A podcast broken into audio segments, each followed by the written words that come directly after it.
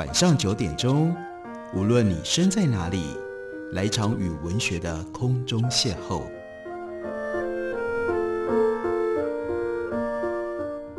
杨照谈书，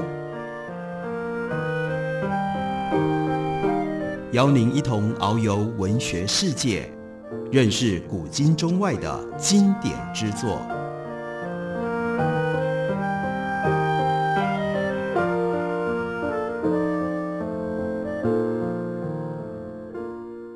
各位听众朋友，大家好，欢迎收听杨照谈书。本节目台北广播电台 FM 九三点一，每个星期一到星期五晚上九点为大家播出。我是杨照，在今天的节目当中要为大家介绍的，这是葛兆光的《东京札记二零二零》。葛兆光他在二零二零年到东京去担任访问学者，一共要待八个月的时间。本来他是希望借由这样的一个机会，可以到日本各地去走一走，但是呢，就在日本在东京遇到了疫情。而现在东京，所以这二零二零年的札记，那有一部分仍然有一点点游记的性质，不过更多的是记录他在疫情之年，人在东京，他所参与的一些学术和思想的活动，还有呢，他所读到的一些书。我们先来看一下，在疫情当中，他小心翼翼地去到了东京真上寺这一部分的记录。这是二零二零年的六月，他说今天。鼓足勇气出行，从他所住的汤岛乘坐了千代田线。为什么是小心翼翼？因为要坐公共交通工具。又换了三田线，在玉城门下了车，路面就是东京三大寺之一的增上寺。如果大家对于东京的观光稍微有一点概念认识的话，应该知道增上寺非常重要的，那就是日本东京人他们在过年的时候。听钟声，其中一个重要的重点地区。那我们来看一下葛兆光他对于真上寺他所留下的印象。全名叫做三元山广度院真上寺，这是净土宗的大本山，据说是净土宗第八祖西域圣冲他在一三九三年江户贝总所创建的。德川初期，德川家康叛逆第十二代的法王源玉存胤，所以呢大力的支持。所以这也算是德川家的寺院，这就部分说明了为什么真上寺它的地位如此的特殊，如此的崇高。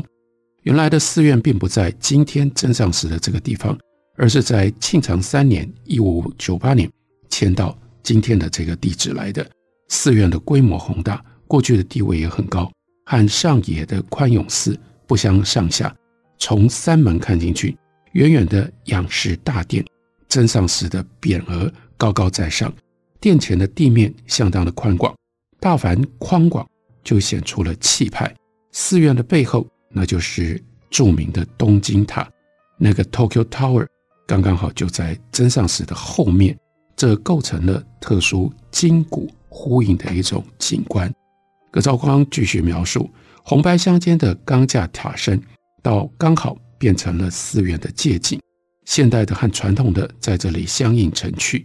德川将军的灵庙同门深锁，要买票才能够进入。灵庙前面常常有两排地藏石像，大概有上千个吧，一水儿的戴着红色的针织绒帽，有的呢还围着肚兜。据解说，那是因为地藏他保佑子孙，受惠于地藏王的老人家们，怕他们这些地藏呢着凉。所以供奉地藏的时候，要帮他们戴帽子，好像地藏菩萨戴上了帽子，子孙们也同样头上就能够生暖。看着这长长两排小小而可爱的地藏，以及供奉在他们面前滴溜溜转的小风车，色彩鲜艳又有动感，真的很有意思，算是在这里看到印象最深刻的一景。真上寺旁边是西巴。是芝公园连在一起，芝公园呢就是一片大大的草坪，旁边有凸起的山坡，据说是古墓，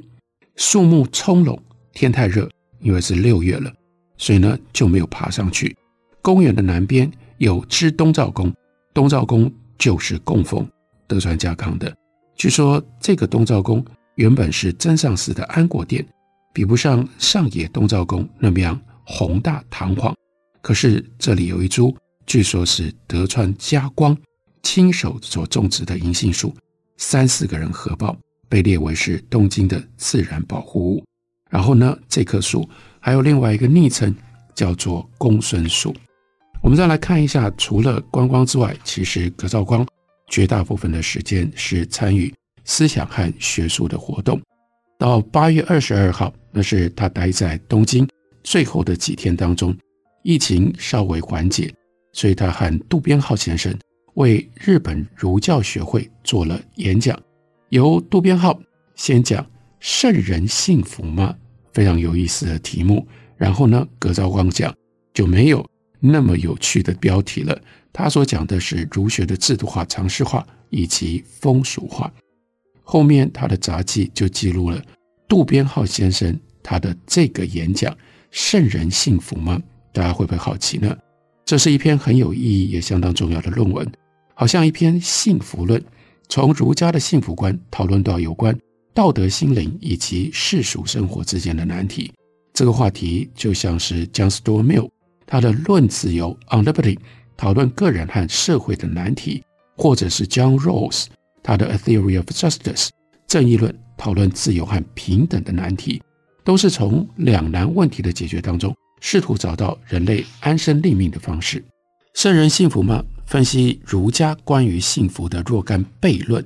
渡边浩试图从儒家学说的内在紧张跟矛盾，找到根本的解决之道。简单的说，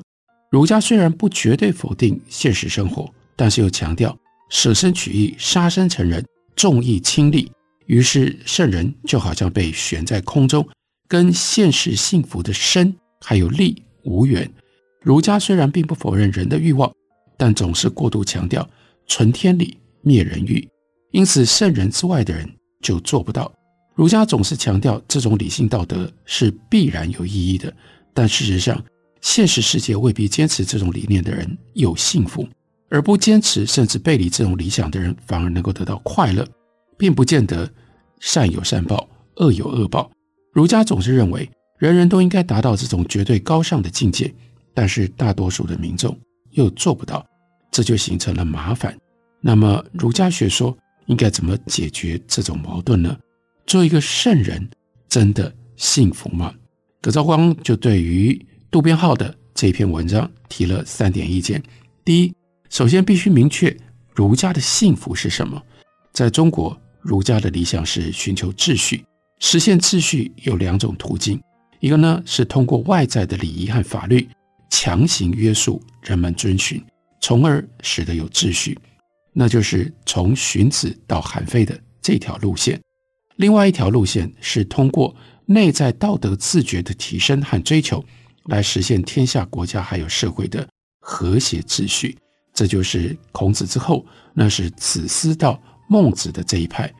渡边浩教授关注的是第二个途径，也就是后来占据主流地位的思孟学派。他们的思路，但是事实上，中国儒家不包括日本的儒家，从来不是只有这一个途径。因此，圣人不仅仅会寻求道德自觉，做到一箪食一瓢饮的孔颜乐处，这就是一种幸福嘛？那是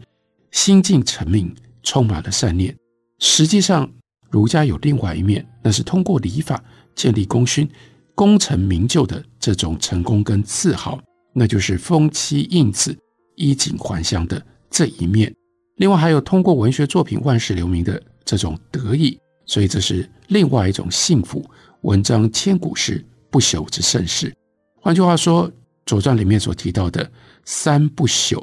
太上有立德，其次有立功，再次有立言。所以儒家的幸福，依照葛兆光要补充的，并不是像渡边浩所说的。那只有那一个方向，儒家的幸福是多层次的，所以作为儒家的圣人，也有很多不同的类型，不一定都陷入在渡边浩所说的那种两难当中而无法得到幸福。他的第二点意见是，在中国，儒家其实意识到这种人与生、义与利、现实与永恒之间的两难，因此呢，儒家将圣人是否幸福放在三个维度上。来避免矛盾。第一，不把个人评价看作是幸福，而把社会认可当作幸福。绝对强调社会舆论的认同；第二是不把外在欲望的满足当作幸福，而是把内心境界的提升当作幸福，也就是绝对强调内心跟天理契合；第三，不把幸福当作是现实现实的，而把它看作是历史的。历史如何评价？留取丹青照汗青，春秋也就是历史的褒贬，非常的重要。这样在相当程度上回避了现实生活当中生命短暂、生活困顿、地位卑贱等所谓不幸福的问题。葛兆光第三个意见是，儒家在有关幸福以及如何获得幸福的这个问题上，因为确实有渡边浩教授所说的两难，那所以历史上的儒家有的时候也会借助于。宗教风水、佛教、道教，一方面接受了儒家的善恶是非道德观念，另外一方面用他们的鬼神观念、天堂地狱、善恶报应等等，来保证实现儒家伦理道德者的幸福。而朱子等这些儒家学者，他们相信跟容忍风水，也是看到了儒家无法回应作为圣人一定幸福的承诺，所以就用风水跟家族。子孙的幸福来补充，为儒家补足了这样的一个短缺之处。可以看得出来，在东京，当然葛兆光不可能离开他的学者本色，尤其是葛兆光在当今的学术环境里面，他有他的重要性，他有他的分量，那就是用一种东亚史比较宽阔的立场，但是又有非常深厚的中国史的理解与配备，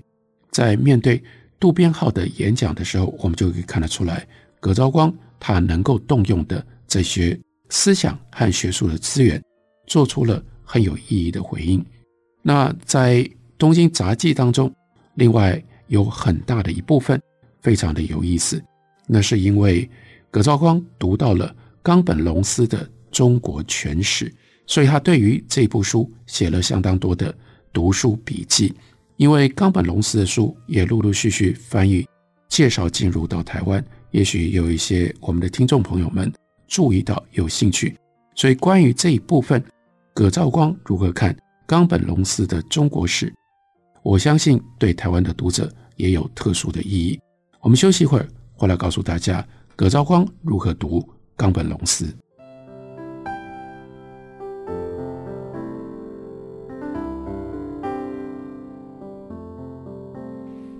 见台北的身影，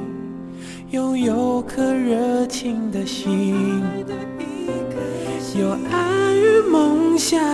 的电台，台北广播 FM 九三点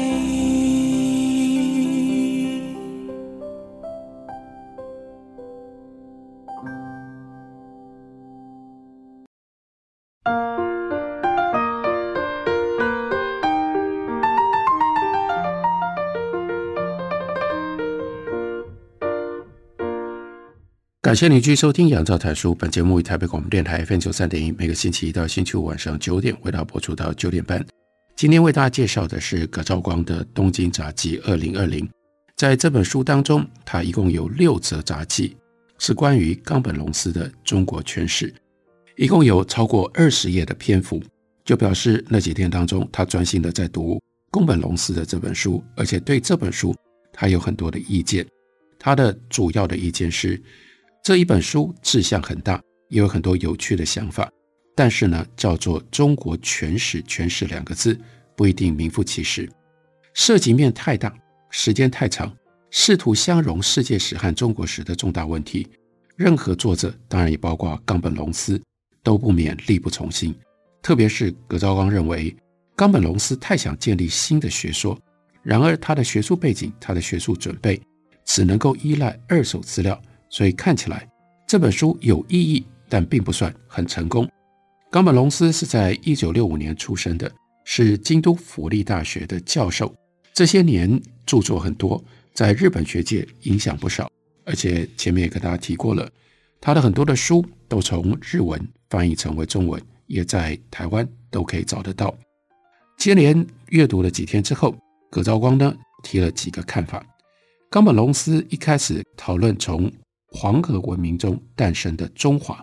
并且提出了干燥地区与湿润地区的二元空间结构，其实指的就是文明在农耕跟游牧交流地带产生，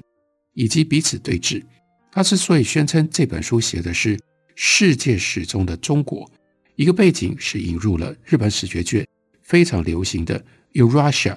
也就是欧亚大陆的说法，作为他分析框架。他引用梅佐宗夫在一九七四年《文明的生态史观》所谓亚洲的文明地图可以一分为四的说法，认为中亚的帕米尔高原是十五世纪前世界史的中心，以它为中心，把世界划成了四个部分，其中除了第三部分是人烟稀少的北亚，其他三个部分，东黄以东这是东亚，恒河、印度河流域这是南亚。另外，从土库曼斯坦目录向西，那是中亚草原到西部水源丰富的广大区域。这个说法其实一百多年前，在十九世纪末，桑原子藏《东洋史要》的一开头就这样说过了。但是问题在于，中国史和这个世界史有什么有机联系吗？冈本龙藏说，古代中国文明是欧亚文明共同发展当中其中的一个，但问题就是。这不就是一个真理太正确了？当然，因为太正确了，也都等于什么都没有说。毫无疑问，中国就像其他文明一样，不是单独繁荣的。但是冈本并没有举出特别具体的证据，说明这四块区域文明之间的互动只是蜻蜓点水的点到为止。当然，他在书中匆匆说到游牧，这是北方亚洲和农耕东方亚洲之间的交错。中国文明受到西部地区第四区最早发展的文明的影响。有意思的是，他特别提起美索不达米亚的苏美、埃及、叙利亚，还有地中海周边的希腊文明，在古代都源起于都市国家，并且影响到南亚。但说到这里，又转回头说，中国由于地理的孤立性，东亚是否受到这种影响？黄河文明是否受到什么样的影响？是很难实证的，这不就等于表面上把中国文明缘起放进到宏大的世界背景底下，但又没有什么实在的论证，最后告诉我们说，在这个世界史当中，中国可能都没有受到其他地方的影响，这样的论证真的很奇怪。特别不可理解的，这是葛兆光说的不可理解。为了和西部世界所谓都市国家文明形态相呼应。虽然他也承认没有影响的证据，冈本引用了宫崎市町的说法，说古代中国也是经由春秋战国时期无数各种都市国家在外移的刺激底下，经由秦始皇时代的大一统后形成的。这样一来，中国史似乎和世界史有了呼应。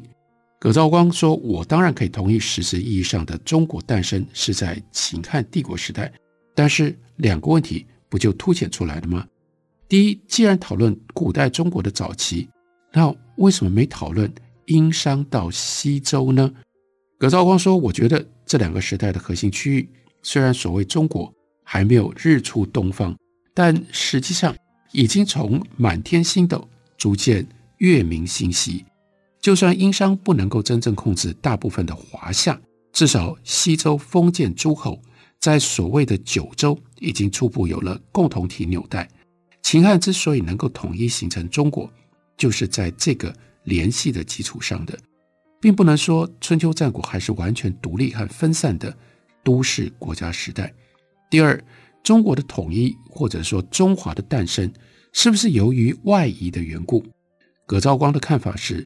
论证这个问题的时候，冈本龙司无形中受到本质性。中华或者是中国的影响，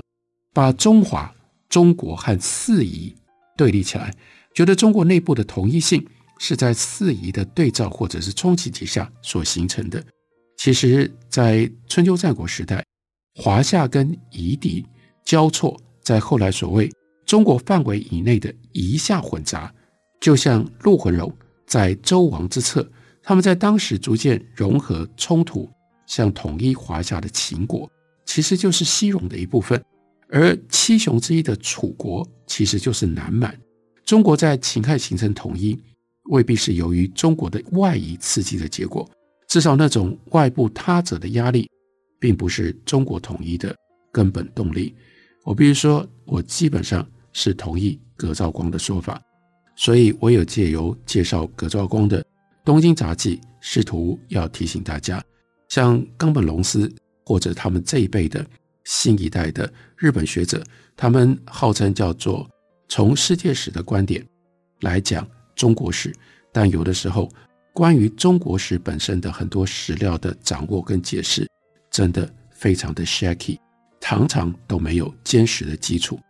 但是在台湾，我们好像也有这种流行，只要是跟以前的讲中国史不一样的方法，大家都以为那就应该是有道理的。冈本龙斯的中国诠释，在很多不同阶段、不同时代，因为他自己都没有回到。原始的史料上面做更详尽的考证，所以在说法上往往都是求其新、求其异。例如说秦汉历史，葛兆光也说这部书似乎太忽略了，在世界史背景下讨论中国史，其实对秦汉当然应该要大书特书。比如说对中国历史大有影响的《行同伦、车同轨、书同文》、郡县志。霸王道杂志以儒为例，士绅阶层等等，对中国的历史和历史中的中国都有决定性的意义。如果跟古罗马帝国、波斯帝国对比，也许可以写出很好的世界史背景下的中国史。因为保持政治差异性的罗马帝国和追求政治统一性的汉帝国，这正好是世界史两种不同风格跟取向的帝国类型。然而，宫本龙司他的中国全史一下子就跳过去，从第一章讲的是中华诞生，接下来第二章讲什么呢？第二章讲寒冷化的冲击、民族大移动和混乱的三百年，也就是一般传统中国史里面所说的五胡十六国到南北朝。所以这本书太怪了，秦汉四百多年的历史几乎都不见了。当然，环境、气候、贸易是现在历史学，特别是全球史影响下的时髦领域，也是丰富历史分析的新鲜元素。欧洲所谓蛮族入侵和中国的五胡乱华，确实同时出现在西元第四、第五世纪之间，也确实造成世界历史的大转折。但任何新的角度都不可以过于夸大。这句话非常重要，尤其在。看待历史、解释历史的时候，把它变成了决定论了。冈本龙司显然深受这种新方法的影响，为了跟 Eurasia 这种历史观以及和干燥地区、潮湿地区对峙、交错冲突的说法相配合，他从气候开始说到这个时代春的出现意义。葛兆光就说，已经就有一点标新立异，另外是逻辑跳跃。在这样的一个基础上，冈本还特别强调，即使到了南北朝，中国也还是小规模势力分立的时代。也许这是要和后面所说的名门贵族在政治上的重要性相联系吗？但即使是研究中国史的葛兆光都不能够理解。另外，第三章讲到了隋唐，葛兆光的判断，葛兆光的意见是。对于隋唐史，冈本先讨论隋唐逐渐形成两个首都，从隋代大运河和扬州讲起，讲都市经济和政治中心，然后呢，讲唐代疆域扩大和游牧圈、佛教圈的纳入，再讲形成多元国家和多种宗教。问题在八世纪到九世纪，在他的书中似乎没有多少的存在感，但这又是一段。不应当空白的空白。从西元七五年，也就是发生了安史之乱，到一零零五年这两个半世纪，这是中国式大转折的过渡时期。写中国诠释，冈本龙司又这样就跳过去，立刻用一个十世纪后半的伊斯兰圈及其周边的地图开始讨论中亚的动向，接着又以。温暖画下人类活动的活跃作为题目，讨论为什么突厥系游牧民族，也就是个回鹘人，逐渐的从东向西移动，开始定居的生活。这跟我们了解的历史脉络太脱节了吧？那葛兆光仍然算是保有风度的做了这样的一个评断。他说：“冈本龙司把历史和气候变迁挂钩，这是一个新的尝试。可是这种过度强调气候变迁决定论来重写历史方法，究竟有多少史料根据呢？”这就是葛兆光他的《东京杂记》另外一部分有价值的内容。那是他的读书、他的学术、他的思想，在这里也留下了一些重要的记录。感谢您的收听，我们明天同时间再会。